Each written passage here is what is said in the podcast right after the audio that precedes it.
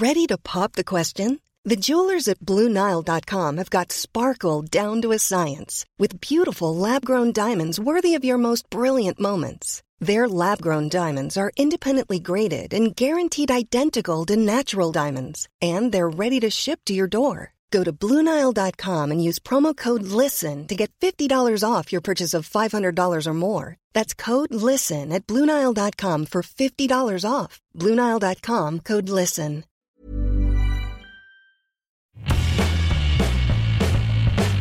Hola a todos, esto es Sin Comentarios, el programa con los temas y noticias que a todo el mundo interesa y las opiniones que nadie pidió.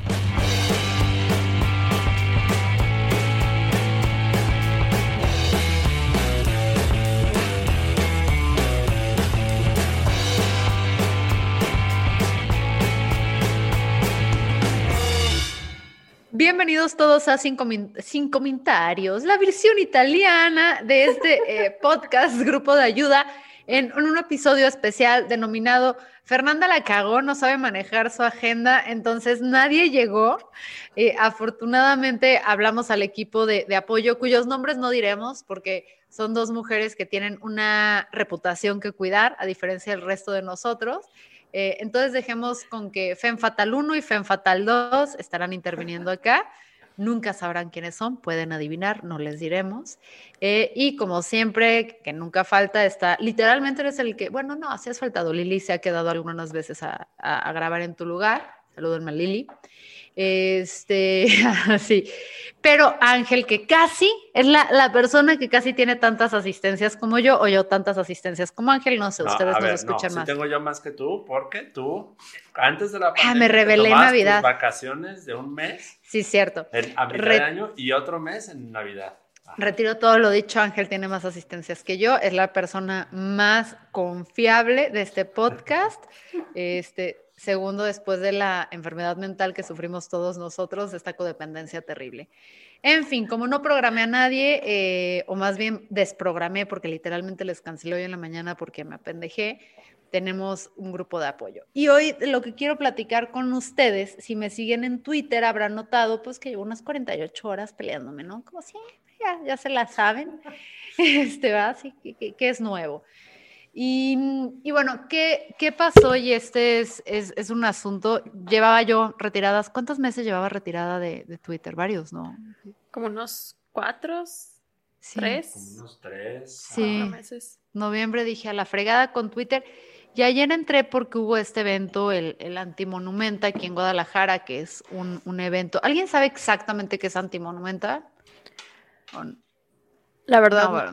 No, aunque es un movimiento aquí feminista que no es nada más de Guadalajara, se realiza en varias partes de la ciudad y sin embargo aquí en Guadalajara esta convocatoria se lanzó eh, desde colectivos feministas eh, o grupos feministas que son trans incluyentes. Entonces fue el antimonumenta y algo pasó muy interesante en, en Twitter que sube una, una persona, no voy a decir sus arrobas porque no vale la pena mucho decirlas, pero sube una foto donde hablan, o sea, está firmado como que las trans hacen presencia en, esa, en esa manifestación, ¿no? O sea, como que señalando que ellas también existen. E inmediatamente contesta una mujer diciendo, eh, ahorita voy a ir a borrarlo. Y pues ahí fue cuando llegó, ya saben que a mí no me toquen a mis mujeres y a mis hombres trans, porque me voy a poner como punk, eh, porque se me hace que somos sumamente injustos con, con ellos y con ellas específicamente con las morras trans, ¿no? Porque ahí entra la parte de, sororidad de neta, neta, neta. Ya saben que yo soy muy cercana eh, a Ofelia Pastrana, entonces me toca ver todos esos fregadazos. Y eh, pues obviamente me hice notar, ¿no? Y señalé lo que estaban haciendo estas morras, porque el amenazar, el ir a borrar eh, que estas mujeres hayan participado en un evento que de entrada las estaba considerando como parte de, me recordó tantísimo a como aquí como en Jalisco cuando pintamos estos pasos peatonales. No los pintamos, yo no fui parte, más bien cuando gente del colectivo LGBTQ y más, súper buen pedo, fueron y pintaron estos pasos peatonales durante el Pride. Y luego, luego salieron conservadores, no nada más aquí en Guadalajara, sino en todo México, a borrarlos, ¿no? Porque se sentían indignados. O como cuando las, las manifestaciones feministas salimos a marchar y se rayan eh, las paredes. Y ahí sí digo rayan porque como, aunque yo no raye personalmente, soy parte de la manifestación y ahora sí que todas coludas o todas rabonas, raya una, rayamos todas, aunque yo no haya puesto un dedo, a la hora de pagar los platos, que no les vamos a pagar ni una fregada por esas rayaderas, seamos honestas, eh, pues me considero parte. ¿Y qué pasa? Que a los días siguientes siempre llegan y los machitos nos borran eh, estas, estos murales, ¿no? Entonces, esto definitivamente me recordó a ese evento y, lo hice público. Y pues, como siempre, se me dejaron ir este, las feministas mm, radicales, trans excluyentes, y que creo que aquí eh, vale la pena que empecemos a hablar, ¿no? Porque sé que les ha tocado ver en las redes sociales cómo cada rato me estoy dando a madrazos con estas feministas radicales, trans excluyentes, em, y este es el problema. El, el feminismo radical tiene como sujeto político a la mujer. Y fuera de esta Dorquin, no, no me acuerdo cómo se, pronuncia, saben que soy muy mala con los nombres, eh, normalmente el feminismo radical em, define a la mujer en conceptos meramente biológicos y está buscando abolir el género, abolir las, no a las trabajadoras sexuales, sino en teoría al trabajo sexual, a la prostitución, etcétera y em, la bronca es que el feminismo radical, cuando lo ves así, que quiere abolir el género, que básicamente es como, es como una forma más elevada de decir, mi género no me define, creo que abolir el género es como más allá, ¿no? Es como decir, güey, ya ni es como hombre o mujer, es vayamos más allá. Y eso en teoría está bien chingón, bien padre. La bronca es que recientemente el feminismo radical está empezando a ser cooptado por un grupo feminista radical que es trans excluyente. Ahora, el feminismo radical trans excluyente agarra todas las bases del feminismo radical, pero en vez de intentar abolir al género, busca activamente abolir a las mujeres, específicamente trans, en estos espacios feministas, bajo preocupaciones como que el feminismo, las mujeres trans en el feminismo invisibiliza, invisibiliza a lo que ellas denominan a la mujer real o a la mujer auténtica. Y eso es lo que me pareció sumamente irónico de que se quejaran de que las feministas radicales, perdón, de que las mujeres trans eh, supuestamente invisibilizan a las mujeres y que luego ellas amenazaran con ir y rayar, eh, o más bien ir y eliminar, eh, ahora sí que ¿cómo podríamos decir? es que no es mural, no es graffiti, es, ¿cómo le decimos? Mm, rayón. El rayón que hicieron otras mujeres trans, la pinta que hicieron mujeres trans para dejar en claro que ellas también fueron parte de, de, este antimonumental. Entonces, obviamente señalé esto porque pues me parece una total y absoluta, absoluta mamada y tras que se me dejan ir, como ya se me han dejado ir Brujas del Mar, como se me ha dejado ir las, las Lauras Lecuonas, como se me ha dejado ir todo ese grupo, lo cual, queridas feministas radicales trans excluyentes, si están escuchando esto, les voy a dar un consejo. No me den cuerda porque me encanta. O sea, neta. No, no, no, es que luego, te lo juro, así, juran ellas que que yo estoy en mi casa triste y enojada y diciendo, ay, no, me están tirando mala onda. Y tienen que entender que mi abuelo era boxeador y lo metieron por boxeador porque se agarraba putazos a todo el mundo. Entonces dijeron, ¿sabes qué? ¿Cómo hacemos? O sea, hasta Cardenales se llegó a agarrar a madrazos porque le faltaron al respeto a mi abuela. Entonces tienen que entender que en mi sangre, y vengo de familia militar, o sea, ya ese es el otro lado, o sea, de un lado venimos de boxeadores y nunca te vas a cansar. Nunca, es mi, me nutre, así me baño la sangre de mis enemigos y por eso me veo tan joven. Como, dato anecdótico, a mí me ha tocado un par de veces estar así de que estamos con Fer y le llega una notificación de que alguien ya le amenazó de que la va a demandar y Fer se emociona, se emociona y le habla a su abogado y dice, güey, nos van a demandar, qué emoción. Güey, me encanta, o sea, este rollo de que la demanda, que aparte es como, güey, nunca hago nada para que me puedas demandar porque soy bastante legal, guiño, guiño, eh, dentro de todo lo que cabe. Entonces, o sea, les paso este tip, morras, más, más que nada por ustedes que por mí. Digo, o sea, si se quieren seguir peleando conmigo, si quieren les paso mi WhatsApp y todo, mi dirección y yo me la paso bomba. Pero lo que pasa es que nos empezamos a pelear y volvimos al problema de siempre. Yo tengo, o sea, el feminismo, o más bien la transexclusión, tiene de radical lo que. Ay, hija, ese otro chiste. Bueno, lo que Pedro Kumamoto tiene de feminista. O sea, nada, güey. Muy buena comparación. No estén, exacto, no estén chingando. ¿Qué tiene de radical limitar el ser hombre o mujer a, nuestro, a nuestra mera biología, cuando además ya sabemos que no nada más es X, X o XY, sino que hay una serie de variaciones ahí eh, impresionantes? Pero, güey, esos son los argumentos que usan los machitos.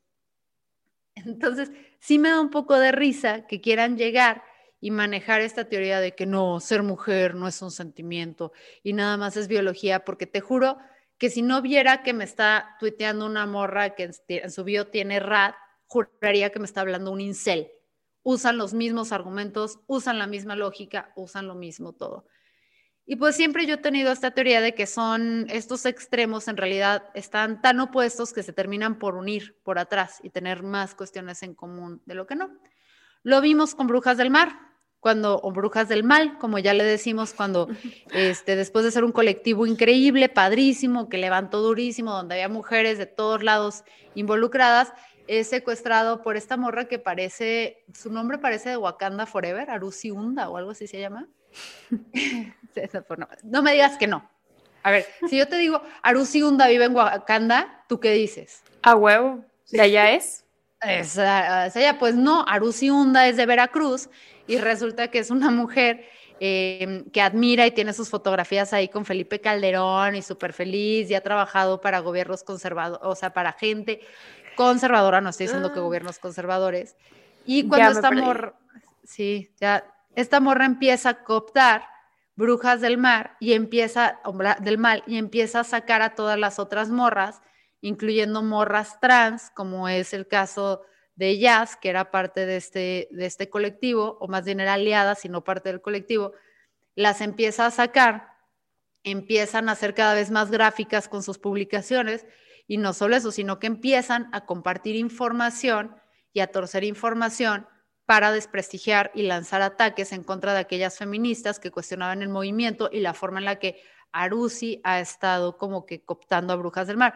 ¿Por qué es importante Brujas del Mar? Porque ahorita el colectivo más reconocido en todo México como feminista es Brujas del Mal. Entonces, que una mujer trans excluyente se apodere de esto es grave. Sí. Ahora, la bronca del feminismo, porque ya Brujas del Mal me bloqueó hace mucho porque a mí también me intentaron doxear, fue muy interesante, fue increíble, me intentaron doxear, las metí en una lista que decía transfobas y luego según yo yo era la que las doxeaba nada más por meter sus arrobas públicas en una lista. El fin, ellas ya me bloquearon, dije está bien, ahí muere, pero resulta que el grupo que ayer empieza a atacar a, a las mujeres eh, trans en Guadalajara eh, era para empezar un grupo de Texcoco, o sea, que tú dices, güey, no sabía que tenemos un Texcoco en Jalisco, o sea, ¿cuál es tu pedo con qué, sabes? O sea, ¿en qué te afecta? Me empiezan a atacar y empiezo a notar que es una revista que se llama Las Libres o Revistas Libres o algo Ah, así, que está atado a un colectivo que se llama Asteria, Ast- Asteria, Asteria. Suena como histeria, pero asteria. No sé qué son esta palabra, pero me recordó a eso, ¿sabes? Siento que están intentando burlar de eso. No sé de dónde venga el nombre. Y pues que me pongo a investigar más fuerte porque estaban enojadas y sas, culero. ¿Saben a qué llegué? El mes en el que se lanza ese colectivo, el denominado Asteria, y la revista Las, Las Libres, justo ese mes podemos ver en un video de Texcoco, Partido Verde Ecologista, a nada más y nada menos que la fundadora invitando a la gente a creer por el Partido Verde. Ahora, esto Wow. no son mitos, tengo el video y tengo las fotos. Entonces, ¿me pueden explicar cómo chingados un colectivo feminista, o sea, se funda en el mismo mes que una morra está haciendo promoción a un partido verde ecologista y genera una revista que poco mucho tiene algo de presupuesto? Una revista supuestamente feminista. supuestamente feminista, que ya vimos que eh, se refiere a las mujeres trans como peneportantes o transfemeninos. O sea, eso ya te habla de, de la fobia. Ahora tú dirías, hasta ahí está mal pensado, ¿no? Porque digo, ya tenemos a esta chava que es fundadora. Si no estoy dando los nombres, es porque a diferencia de ellas, eh, no, no quiero dar este golpe bajo y no quiero que la vayan a hostigar, simplemente quiero que sepan que ella está. Si se quieren acercar en privado por mí, conmigo para preguntar y sé que son de confianza y no van a incurrir en violencia, con mucho gusto les puedo dar los datos, pero no lo quiero hacer público porque también es eh, vulnerarlas, ¿no? Entonces, el caso es que esta morra, pues, Partido Verde sale te vas a la siguiente fundadora, a la que subió el original mensaje de que las mujeres trans no eran, no eran eh, feministas ni nada, eh, que se hace llamar, no voy a decir su nombre, pero sí voy a decir su arroba, que no es su nombre, se hace llamar Insurrección. Esta morra también resulta que tiene relaciones con Partido Verde. Es el colectivo Asteria, por cierto. Tiene relaciones con Partido Verde. dices, tú, Fernanda, no, estás loca, no manches, claro que no, ¿cómo, ¿qué tiene que ver? pues tipo el secretario de salud del Partido Verde Ecologista y otros eh, actores importantes del Partido Verde Ecologista, pues son sus amigos en Instagram. Da que pensar, pero dices, Fernanda, es que esa no es suficiente información. Lo que pasa es que no sé si ustedes se enteraron que, por ejemplo, en el Ocupa de la Comisión Nacional de Derechos Humanos, eh, hubo un momento donde el Verde repartió despensas. ¿Sí se enteraron de eso o no? El Partido Verde. Sí. Sí, se armó el escándalo. Ok, adivinen en qué día exactamente fue cuando el Partido Verde repartió despensas. ¿De casualidad fue el día que se inauguró la revista? No, pero fue el día que Asteria fue a visitar a las ocupas en la Comisión Ah. Nacional de Derechos Humanos. Qué el casualidad. Día donde, qué casualidad. Entonces, a ver, y lo voy a dejar aquí claro. Yo no tengo ninguna bronca con las feministas radicales. Se me hacen unas morras chingonas, se me hace que lo que están proponiendo de abolir el género, eh, si abolimos al género y no a las personas que incluso son víctimas del sistema o del problema que ellas dicen señalar, me parece increíble. O sea, me parece increíble que estén aspirando a este cambio tan grande y tan chingón y todo mi respeto a ellas. Pero cuando, y ya les dicen, porque ya no es, eh, ya no les dicen TERF, porque, ojo, y aquí podemos entrar en esta discusión que sí, eh, TERF es pero, peyorativo, o más bien no es peyorativo, tiene una connotación negativa, pero no es peyorativo, eh, pero ya se habla de otro término que es el FART. ¿Lo habían escuchado o no? No. No. Ok, el, FART en el feminismo, ahorita se los voy a dar para em, feminism, el FART en el feminismo se refiere al Feminism Appropriating Reactionary Transphobes. Transphobes. Entonces son feministas reaccionarias que se apropian del movimiento, que esto me parece muchísimo más apropiado. Y eso es lo que está pasando con el feminismo radical. Estamos teniendo cada vez más grupos, estos eh, extremas, reaccionarios, etcétera, que se están apropiando del feminismo radical, que le están dando una mala reputación, pero al menos en dos ocasiones de dos casos sumamente visibles, vemos posibles, para que el abogado no se enoje, posibles relaciones con el PAN en Veracruz y en Texcoco con el Partido Verde Ecologista. No sé ustedes, queridos, pero ni el Partido Verde Ecologista ni el PAN han brillado por ser mmm, transincluyentes o muy, muy aliados, que digamos. Entonces, este es como que uno de los problemas que yo sí empiezo a tener con, eh, con estos grupos, porque siento que los colectivos, cuando tienen relaciones políticas, ojo, no creo que todos los colectivos deban ser transparentes porque entiendo que puede haber riesgos, que puede haber peligros, que puede haber todo. Pero cuando hay relaciones políticas, sí. O sea, cuando fundadoras trabajan, y ojo, tampoco quiero decir que cuando tú eres o militaste en un partido o lo que sea, no puedes pertenecer a otro colectivo. Claro que puedes, pero tienes que ser transparente, tienes que ser honesta. Es ¿De más dónde difícil vienes? confiar. Es más difícil confiar porque además los políticos, seamos honestos, son bien puercos. Es muy poco probable que tu jefe te deje militar en un colectivo si no va a sacar un beneficio. Yo no he visto ningún político que deje que, su equipo milite en cosas que vayan en contra de ellos. Entonces, creo que ahí es donde vale la pena empezar a ser honestos, o sea, empezar a ser honestas de dónde, o sea, de dónde salen los colectivos, no de dónde salen, sino lo, como el caso de Brujas del Mar, que puede que sí haya salido de todas estas morras súper increíbles, pero una se la apropió y esta una que se la apropió resulta que es este, amiguis de Calderón, eh, o ahí anda tomándose fotos y diciendo que wow, que es lo máximo, o tienes estas feministas que son transodiantes y que no son, o sea, que velan su discurso con eh, teoría feminista radical súper ah, torcida, por no decir menos. Entonces, ese es el chisme, queridas, de lo, que pasó este fin de semana en, en mi Twitter. Ahora ganamos, logramos convencer a alguien de que ser transfoba no está chido. No. Este, pues no, la verdad es que no, porque creo que es como en la votación. O sea, tú no puedes convencer a la persona que ya decidió que va a votar. A ver, el que ya decidió que va a votar por el PAN, PRI, PRD, MC, independiente al candidato que le pongan o que van a votar por, en su momento fue Alfaro o AMLO o Calero, o lo que sea, no los vas a cambiar de opinión, solamente puedes operar con los que están dudosos. Y ahí es donde creo que sí vale la pena tener estas discusiones públicas con estas morras, porque te empiezas a dar cuenta cuando las expones cómo están llenas de fallas, ¿no? O sea, cómo llegan y, y no se trata neta de abolir al género, sino de abolir las personas. Y mi teoría es esta. Estas mujeres ven el feminismo, o sea, si bien yo veo el feminismo como una oportunidad de que todos como humanidad nos elevemos y dejemos este sistema heteropatriarcal que requiere que haya un oprimido y un opresor para funcionar. El, o sea, en vez de elevarnos, siento que estas trans excluyentes necesitan degradar a personas para ellas sentir que tienen altura, pero no se elevan, se quedan al mismo nivel y en el mismo hoyo que estamos, nada más cavaron más para meter a otras personas a las cuales ver hacia abajo. Y por eso también tuiteé algo y que creo que sí es, sí debemos conversar. Hablé con, con, con ¿la, ¿la siguen en, en, Twitter? No. no. Sí, es guapa, es una reina, reina, reina, reina. Siento el sentido y ahorita que la conocí más. Esta morra se hizo famosa porque, de hecho, ahí fue en donde originó la bronca con, con las brujas del mar, porque ella hizo algo, una publicación que seguro ustedes sí vieron de que todas nuestras abuelas también fueron, ah, oprimieron a otras. Ella hizo esta publicación, las brujas del mar la torcieron, la modificaron, la todo y la subieron para tirarle mierda a esta morra. El punto es que esta es una mujer racializada y hablé con ella y me explicó algo muy interesante que siento que debemos llevar a otras áreas de, de, pues, de la forma de ver el mundo. Me explicaba la diferencia entre no ser racista y ser antirracista. ¿Ustedes la tienen ubicada?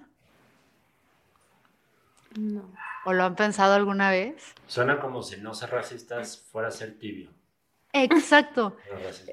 Es que yo no soy racista, es como yo, yo pues no soy racista, no ejerzo, no ejerzo el racismo, no soy parte de, em, pero no intervengo cuando otro lo hace.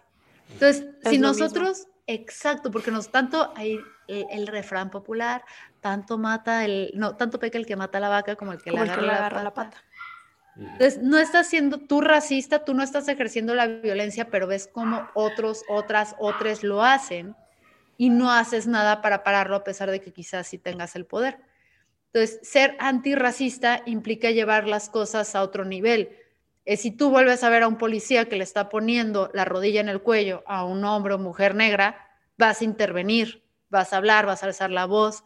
Si ves que la policía apunta a un joven de color mientras está caminando por la calle, nada más por ser un joven racializado, vas a intervenir esto creo que se tiene que empezar a aplicar en otros movimientos y por eso creo que ser tolerante, que esta palabra ya, ya como harta, o ser inclusivo o no ser transfóbica, no es ya suficiente, porque en el feminismo, y lo vimos, y, o sea, si dejamos pasar estas agresiones para no armarla de pedo, para no desprestigiar el movimiento, no nada, nos estamos volviendo cómplices de la violencia que ejercemos. Tan es así que no sé si han notado, pero en cada manifestación del 8 de marzo que pasa, y esto se ha notado mucho, este año va a notarse más, cada vez hay menos mujeres trans. No sé si lo han notado. Y esto es porque estas mujeres transfóbicas que usan y este, mutilan el feminismo radical para exteriorizar sus miedos, están sacando a estas mujeres de estos espacios. Entonces, callarnos ya no es suficiente. Decir, ay, no, yo, yo no, y no me meto, no es suficiente. Sé que cuando una tiene que voltear y decirle a otras mujeres feministas, no mames, güey, así nos hacen las cosas, y sobre todo cuando es en arena pública, pues de alguna forma si nos mina contra el resto del mundo que luego piensa que nos estamos desarticulando, pero prefiero ser parte de un movimiento desarticulado que reconoce las injusticias en sí que ser parte de un movimiento articulado que ejerce la violencia contra la que lucha. Y eso está muy cabrón. Y es la reflexión que me dejó Cis Guapa y la que me llevo que no es suficiente no meterse en broncas, sino que tenemos que tomar un rol más activo estas, para combatir estas fobias. En fin, e, esa fue mi reflexión de esta semana que... Wow. De estos días, pues. Muy buena reflexión. No sé si hay algún comentario o algo porque manipulé, no manipulé, controlé el como que como que no había hecho esa comparación tanto de el no opinar como hasta ahorita que lo dijiste del racismo de que que ser antirracista a ser racista pues sí realmente si uno no hace nada para intervenir cuál es la diferencia que estás haciendo qué es lo que te diferencia de aquellas personas que públicamente dicen yo no confío en los negros, yo soy racista. Bueno, no lo dicen como tal, pues, pero ¿cuál es la diferencia entre esas personas y entre tú que no dices nada cuando ves una injusticia? Y no lo había relacionado de esa manera con el feminismo hasta ahorita que lo pones así. Y es como, pues sí, o sea, ¿cuál es la diferencia de las personas, hombres, mujeres o los que sean, que no hacen nada ante la, ante la opresión hacia la mujer que las que simplemente son misóginas y machistas. No hay ninguna diferencia, es lo mismo. Y está bien cabrón, porque sí hay algo muy interesante. Em, ay, y déjame ver si puedo encontrar la forma de explicarlo sin herir susceptibilidades.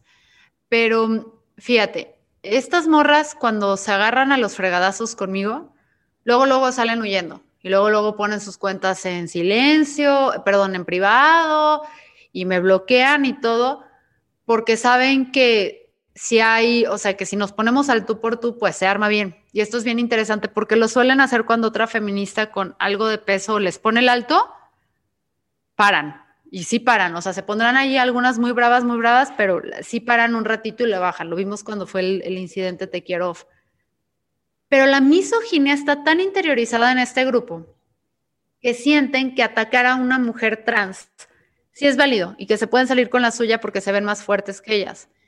Y creo que esta es una violencia bien cabrón interiorizada porque no se van contra los machos, se van contra una mujer que saben que está siendo vulnerada y que realmente ellas la ven como inferior y más débil.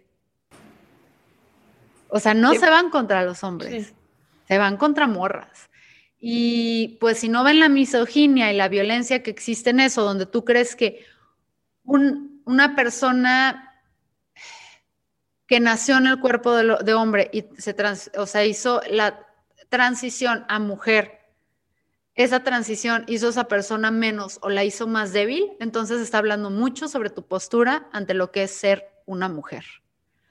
Entonces yo nada más les dejo esa reflexión y les digo, la siguiente vez, y eso sí, morras, la siguiente vez que vean uno de estos tipos de agresiones contra una hermana trans y no abran la boca, no se la hagan de santa, güey. O sea, mejor den fab, like y RT a las lecuonas porque están de ese lado. Basta ya, basta ya y pongamos un alto, güey. Y bueno, e-, eso es todo, queridos, queridas, querides. Este fue el episodio de Sin Comentarios. Estuvimos con dos invitadas secretas, tan secretas que una ni la escucharon, este, pero aquí la estamos viendo, y, con Ángel. Eh, recuerden que no los queremos porque no los conocemos, pero nos escuchamos todos los martes y jueves en este espacio. Y queridas transexcluyentes, eh, hay espacio para el cambio, el amor y el perdón. O sea, pero el primer paso es reconocer que se ejerce violencia. Chao antes siquiera de considerarme feminista, es como el mismo proceso, ¿sabes? Como de... Es que, o sea, sí hay una opresión a la mujer, pero pues yo no me meto, ah, desde ahí está bien, o sea, a mí no me afecta tanto, pues es lo mismo, o sea, y es misoginia y es machismo que pues, uno nace y crece con él, y es muy difícil aceptar, cambiar y aprender, pero pues es como el mismo proceso, o sea, ok, ya acepté, fui machista, fui misoginia, misógina, eso.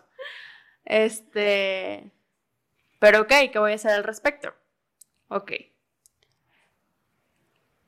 soy trans incluyente, incluyente, pero si me quedo callada, ¿qué me hace diferente a las personas que excluyen a las trans? A las mujeres trans o a los hombres trans.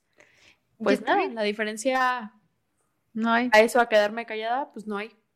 Y está bien cabrón porque si empiezas a hablar con ellas, tipo hoy con una chava que me dio una garra y le di muchos RTs con comentarios, está bien interesante porque les dice transfemeninos y peneportantes y la chingada. Y volteé y le dije, güey, o sea, pero ¿por qué esta agresión? Es que a nosotras nos dicen no sé qué portacervix, ¿no? Que luego ya vimos que ah, sí. eso era para un médico y, la, y volteas y dices, güey, a ver, tú te sientes agredida porque el equipo de médicos, ni siquiera la comunidad trans, sino que los doctores en Reino Unido, que es donde empieza todo. Y Ángel, si quieres esto, déjalo. Creo que va a ser un podcast con dos finales, ¿no? Va a ser como las despedidas de Maná. de ya váyanse.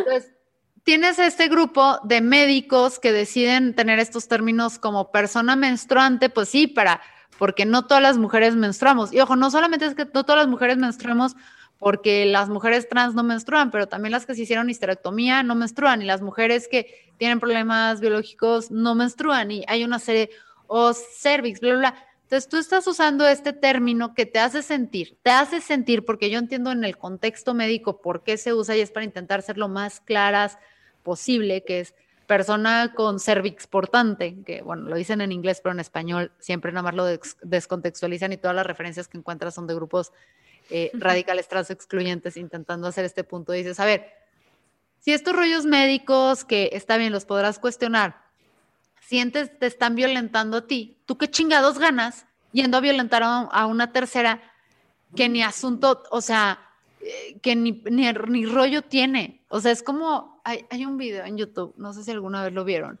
que están como unos perros y un güey asusta a un perro y el perro en vez de enojarse con la persona que asusta va y muerde a otro güey.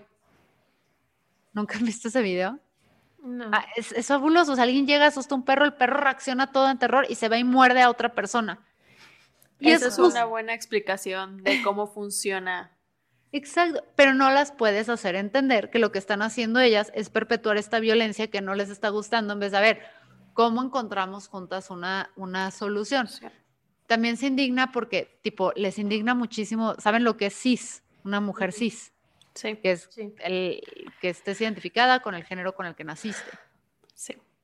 Y les molesta que les diga eso y es como, güey, o sea... Porque el género no existe porque el género no existe, no, pero ¿por qué tenemos que aclarar que somos mujeres eh, cis? O sea, que el género em, con el que te sientes identificada es con el que tu cuerpo, en el que naciste, eh, también tuviste la suerte que coincidiera.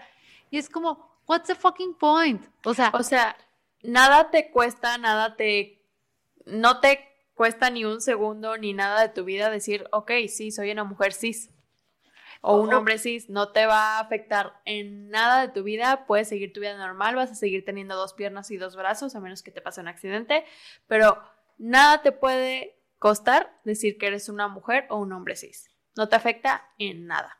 O, o chécate, te lo pongo, tipo, a mí que me digan mujer cis, me vale. o sea, me vale porque neta es como, ok, güey, si esto sirve para que eh, sea más clara la comunicación, pero lo pongo también como eh, si ustedes conocen o han tenido alguien cercano con, tipo, yo tengo, yo toda la vida he tenido desórdenes alimenticios, bien cabrones, bien cabrones.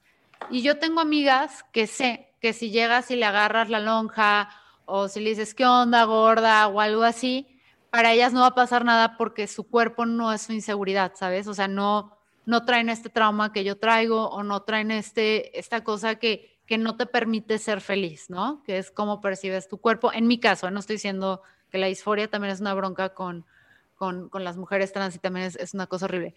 Pero entonces, a una persona que no tiene este problema y no lo viene arrastrando, si tú le dices gorda, si tú le regalas un pantalón en una talla tipo a mí, o sea, y esto se los voy a contar nada más como anecdóticos. A mí una vez mi papá se fue de viaje a Argentina a, todo, a mi mamá, a mi hermana, todo el mundo les trajo un chorro de regalos padrísimos en sus tallas. No estoy diciendo que lo haya hecho de mala gana, estoy segura que lo hizo con la mejor intención y el mayor cariño, pero son hombres, o sea, son hombres, no saben medir tallas. O sea, les juro que él me lo trajo con el mayor cariño posible y nunca quiso hacer lo que generó en mí. Pero me trajo un pantalón que yo cuando tenía 17 años no me subía de la cadera. No me subía de la cadera. Les estoy diciendo hace 17 años. Esto es un pantalón de casi 20 años de viejo. No me subía de la cadera y ese pantalón hasta la fecha la tengo. Lo tengo y me lo tengo que poner una vez a la semana para sentir que me cierra hasta arriba y que me queda flojo.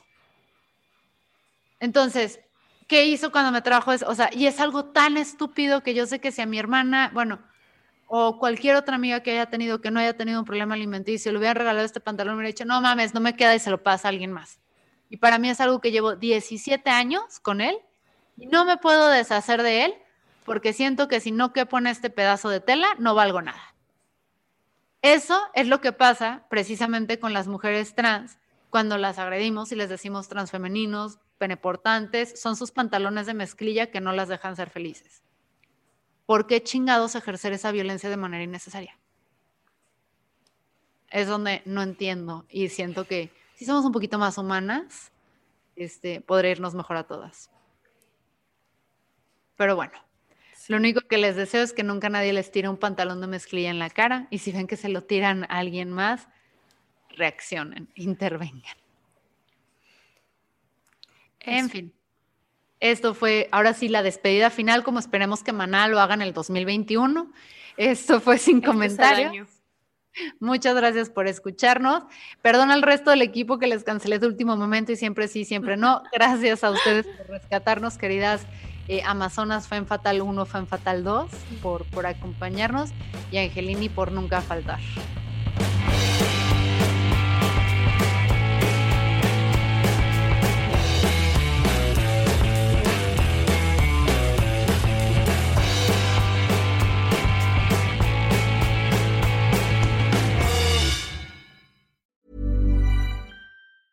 Ever catch yourself eating the same flavorless dinner three days in a row? Dreaming of something better? Well, HelloFresh is your guilt-free dream come true, baby. It's me, Kiki Palmer. Let's wake up those taste buds with hot, juicy pecan-crusted chicken or garlic butter shrimp scampi. Mm. Hello Fresh. Stop dreaming of all the delicious possibilities and dig in at HelloFresh.com. Let's get this dinner party started.